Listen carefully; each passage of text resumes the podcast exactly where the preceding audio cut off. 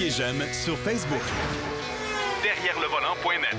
De retour à Jacques DM. Eh bien, vous savez, la semaine dernière, on a parlé avec Denis Duquet de, de l'histoire du circuit d'Indianapolis. Euh, ben, force est d'admettre qu'on ne peut pas oublier un des autres membres de cette triple couronne, c'est-à-dire le Grand Prix de Monaco qui, au moment où vous nous écoutez, probablement euh, euh, soit a été disputé ou est sur le point de l'être. C'est un Grand Prix euh, quand même qui est mythique parmi tous les circuits de la Formule 1. Et qui de mieux pour nous parler de l'histoire de ce circuit que Denis Duquet? Salut, mon cher Denis. Oui, bonjour. Et je tiens à préciser aux gens, je n'étais pas là lors de la fondation de la piste. J'espère. Et l'histoire du sport automobile à Monaco, ça a commencé le 26 août 1890 on a fondé le sport vélocipédique monégasque. Et monsieur. Une association surtout de vélo de course à pied, puis la voiture n'était pas inventée à l'époque. En 1907, devant la popularité de l'automobile, ça devient Sport automobile et vélocipédique de Monaco. OK. Euh, puis, deux ans plus tard, euh, non, plus que ça, euh, en 1911, on, on fonde le rallye de Monte-Carlo qui existe jusqu'à nos jours. C'est un des, des rallyes, un peu comme le Grand Prix, les plus, euh, les plus populaires, les plus prestigieux, qui se déroulent en, début de saison. Et contrairement à bien d'autres, ça se fait surtout sur l'asphalte. Oui. Parfois dans la neige, parce que c'est en début de saison. Et en 1925, ça devient le Automobile Club de Monaco. Oui. Et ça, porte ce nom-là jusqu'à aujourd'hui. Et là, euh, on a décidé de, en 1928 de demander à l'Association internationale à l'époque qui, qui régissait les, sports automobiles. L'ancêtre de la FIA. Oui, l'ancêtre de la FIA, d'avoir une course. D'auto autour de Monaco. Ils ont dit non. Ah, non euh, vous n'irez pas courir en dehors de la principauté. vous avez le rallye, c'est une autre histoire, mais ça, c'est non. Et là, on a décidé euh, de passer à l'action. Et le 14 avril 1929, il y a eu le premier Grand Prix de Monaco. Il ne faut pas oublier que les Grands Prix de Formule 1, tels qu'on connaît aujourd'hui, ça a débuté en 1950. Oui. Ouais. Et à l'époque, c'était des sortes de catégories.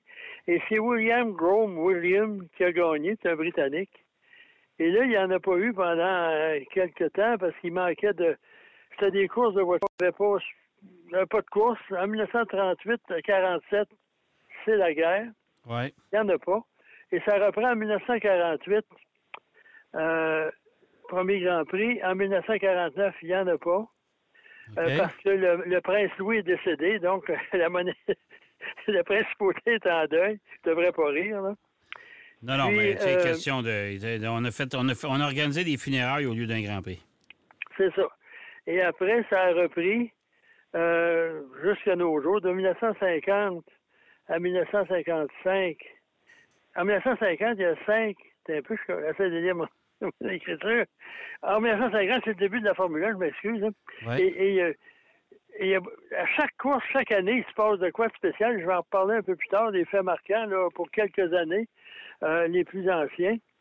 Et le premier Grand Prix a été remporté par Fangio, le premier Grand Prix de Formule 1 à, Monaco, par Fangio sur une Alfa Romeo. De 52 à, 54, il n'y en a pas. Parce que là, c'est des courses l'équivalent de Formule 2, puis euh, à Monaco, on n'est pas intéressé. Et là, on, recommence après euh, jusqu'en 2020. Pendant 65 ans, on a eu des courses non-stop. Puis en 2020, on a arrêté à cause du COVID. Oui. Puis là on, là, on est de retour. Là, on est de retour. Puis euh, aussi, ça prend six semaines à installer le circuit. Et il faut dire que la première course qui a été, euh, qui a été courue à Monaco, c'est dans les rues. Parce que là, ça a pris des aménagements spéciaux, parce que ça n'a jamais, Monaco n'a jamais été, c'est sur un rocher, ça n'a jamais été euh, dessiné, développé pour euh, obtenir... un circuit de course, ben non. Ben non. un, ben circuit de course. La longueur maintenant est 3337, 3 km 337 mètres. La distance du Grand Prix est de 260 km 286 mètres et le nombre de tours est de 64. OK. Et euh, le vainqueur en 2022, ça a été Sergio Perez. Et celui qui a gagné le plus de victoires, c'est Ayrton Senna avec six victoires en dix participations. Euh, à ce moment-là, bon, ben. Puis en plus, un détail intéressant, jusqu'en 2017, il n'y avait pas de podium. On se rendait dans la loge du prince. Oui, ça, je me Lui, il remettait les trophées, mais en 2017, on a décidé de, d'avoir un vrai podium, puis le prince est là pareil. Mais Parce que c'était bourré de traditions, ce, Grand Prix-là. Entre autres, euh, euh, entre autres l'histoire qu'on ne courait pas le, vendredi, que les essais libres avaient lieu le jeudi, parce que le vendredi, c'était une journée traditionnelle de magasinage à Monaco. C'est ça, à une certaine époque, c'était à l'Ascension, le week-end de l'Ascension, parce que c'était un congé férié, donc à ce moment-là, ça allait mieux. Euh, en plus, à les trottoirs de Monte-Carlo, il y a des, des encoches dans les trottoirs pour mettre les, armes, les les, les, les, glissières. Ouais. Et jusqu'en 1950, il n'y avait rien. Même des gens laissaient leur voiture stationnée à certains endroits. Hey, pas des blagues. Puis même, là, moi, je me souviens, il, y a, il y, a, un reportage sur la F1, sur la sécurité en F1. Puis, il parlait d'un Grand Prix d'Espagne où on a mis des armco, des, des glissières. Mais on n'a pas eu le temps d'éboulonner. Il était accroché là. Puis moi, je suis allé à ce Grand Prix-là. Ça fait pas si longtemps que ça. Mais des faits marquants, en 1950, il y a une perte de contrôle de Giuseppe Farina, un excellent pilote. Et là, il y a 10, c'était un des carambolages les plus importants de, de l'histoire du Grand Prix. Il y a 10 voitures qui abandonnent. Oh boy, OK. Fangio était en tête et lui, il n'a a pas eu, il a pas été témoin de l'accident derrière lui. Lorsqu'il est revenu, ouais. il a réussi à se faufiler. Pourtant, c'est euh, le virage du bureau de tabac qui est un virage aveugle. Mais lui, il a réalisé que les gens ne, le regardaient pas, mais regardaient devant lui. OK. Il en a conclu qu'il s'était passé un accident. Il a ralenti, puis il a réussi à passer, puis il a gagné. OK. Quand même, assez spécial. En 1955, ça, c'est une des, Il n'y avait pas de glissière, justement. Ouais. Euh, les moteurs des, des, des, de Fangio et de Sterling Moss des Mercedes cassent, répandent de l'huile sur la piste et Alberto Ascari lui arrive à pleine vitesse, perd le contrôle et devine, plonge dans, dans le port, les eaux du port avec sa voiture. Ben, un peu comme on a vu dans le film Grand Prix. Ben oui, c'est inspiré de ça. Ouais. une... vu qu'il n'y avait pas de barrière, pouf, dans l'eau. OK. Euh, mais on l'a récupéré, il n'y a, rien eu, il, a juste été un peu mouillé. Puis en 1965, Graham Hill remporte son troisième Grand Prix consécutif. OK. Quand même pas pire. Ouais. Puis à l'époque, un autre pilote britannique, Paul Hawkins, lui, il plonge dans les eaux du port lui aussi, sans tire avec une, une égratignure. Puis Graham Hill avait dit Aujourd'hui, j'étais certain de pouvoir battre tout le monde qui était là, parce que son bon ami euh, Jim Clark était à Indianapolis. Ah, c'est vrai? C'est vrai, ben oui. Ben oui. C'est vrai, Jim Clark avait participé aux 500 000. Ben oui. Oui. Ah, c'est pas nouveau d'aujourd'hui que les 500 000 d'Indianapolis sont en même temps que, euh, que, Monaco. ensuite, en 1967, quelques exemples. Lorenzo Bandini perd le contrôle de son volant. La voiture est en feu il décède de ses euh, blessures quelques jours plus tard. Ouais. Et c'était un Grand Prix assez euh, difficile, c'était très long, pour toutes sortes de raisons. C'était de réduire la durée d'un Grand Prix, tous les Grands Prix, de 2h30 à 2h. OK. Qui existe encore aujourd'hui. Ça existe, c'est encore la règle aujourd'hui, Même s'il y a neutralisation euh, à cause de, de, circonstances incontrôlables, ben, c'est deux heures maximum. Oui. Alors. Puis, en 1981, il ne faut pas l'oublier, Gilles Villeneuve remporte le Grand Prix de Monaco. Oui. Au volant d'une Ferrari Turbo, apparemment qui était inconduisible. C'était euh, tout ou rien. Là. J'avais 1000 chevaux tout à coup, puis rien après. Puis ce qu'on appelle le turbo lag, le délai du turbo était ah, incommensurable. C'était pas les meilleures années de la Ferrari, ça. Non, mais on a, on a dit que c'était un exercice d'équilibre euh, incroyable. Puis euh, tout le monde a dit que c'est juste Villeneuve qui pouvait gagner qu'une voiture demain. OK. Bon, fait que ça, c'est important de s'en souvenir, là. Il y en a beaucoup au fil des années. Je ne sais pas toutes les, les, quelques-unes qui sont un peu euh, plus euh, anecdotiques et plus anciennes. Puis aussi, euh, on se souvient de, la fameuse, je ne sais pas quelle année, où Prost est en tête, puis Ayrton Senna est en arrière. je pense que c'est uniquement sa sixième course en Formule 1, puis il n'arrête pas de gagner euh, du terrain sur Prost, puis il pleut, il tombe des clous. Euh, en France, on dit il tombe comme la pluie comme vache qui pisse. Ici au Québec, on dit qu'il tombe des manches de hache. Là. Mais euh, puis là, Prost, il voulait arrêter. Puis finalement, Jack Hicks a décidé que c'était dangereux, puis il a arrêté. Puis il y a un paquet de courses où les, les leaders ont perdu le contrôle à la fin, puis ont rentré dans les glissières, etc. Bref. Ben, c'est la seule façon de gagner des positions, c'est qu'en avant, euh, ça casse ou ça, ça euh, qu'il y ait un accrochage ou un accident, parce que, tu ne peux pas dépasser. les qualifs sont très, très, très importantes parce qu'il est pratiquement impossible de dépasser. Ouais, ouais. Euh, on a fait quelques modifications à la piste. Là. On a modifié, je crois, la piste à 5-6 reprises pour différents ben, ralentir des voitures. Tu sais, Denis, les, les, Formule 1 sont plus grosses aujourd'hui. Ah, ça, ça va être épouvantable. Tout le monde se plaint qu'ils sont grosses, sont lourdes, puis c'est pas agréable. Même Verstappen, qui, lui, il dit c'est pas drôle. Là. Puis c'est pour ça qu'il voulait retourner à Imola, puis certains autres circuits. Parce que lui, là, Miami, il trouve pas ça bien drôle. Il a mieux aller à Austin, des vrais circuits. Puis maintenant, c'est uniquement des circuits de ville, ou presque. Il y en a beaucoup, du moins. Ouais, euh, Montréal, c'est pas un vrai circuit de ville, c'est un circuit temporaire, mais c'est quand même pas entre les murs de, comme à Bakou là, ou à Monaco. Ça fait que. Puis même la FIA, il, s'arrange quand ça fait leur affaire. Là. Si on regarde à Bakou, il y a certains endroits, c'est un peu étroit.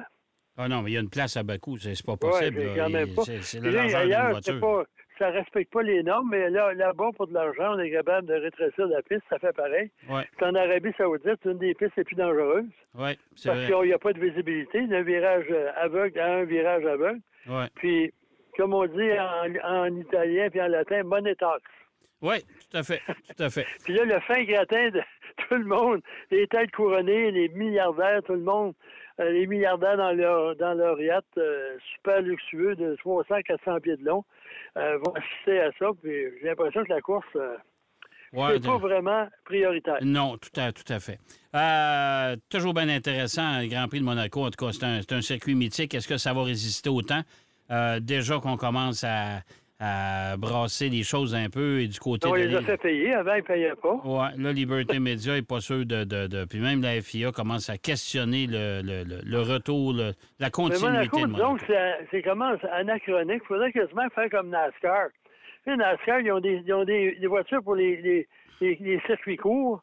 Ils ont des voitures pour les super speedway comme Daytona et Talladega. Ouais. Puis ils ont des modèles plus réguliers, ou en tout cas plus ou moins. Oui, mais on Ils devraient pas... avoir un modèle spécial pour Monaco puis Bakou. Oui, bien ça, je suis pas sûr que, la, que les équipes vont... Pas, non, les équipes La logique dominait, ça, ça, ça, serait ça. Ouais. Mais le plus simple, c'est de canceller.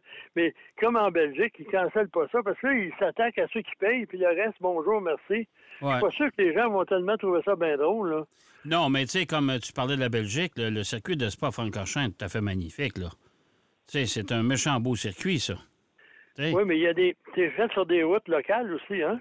Euh, ouais, en mais partie. Quand, ouais, en partie. Mais ils ont quand même fait beaucoup de modifications. Oh, avec oui, le temps, il y a fait beaucoup de modifications. Puis, ça, mais, euh, quand euh, on a aboli le tabac euh, en Belgique, on avait interdit le tabac. Ouais. Les commanditaires de tabac, la n'a pas accepté, accueilli la Formule 1 pendant une couple d'années. Après, ils sont revenus au grand plaisir de tout le monde.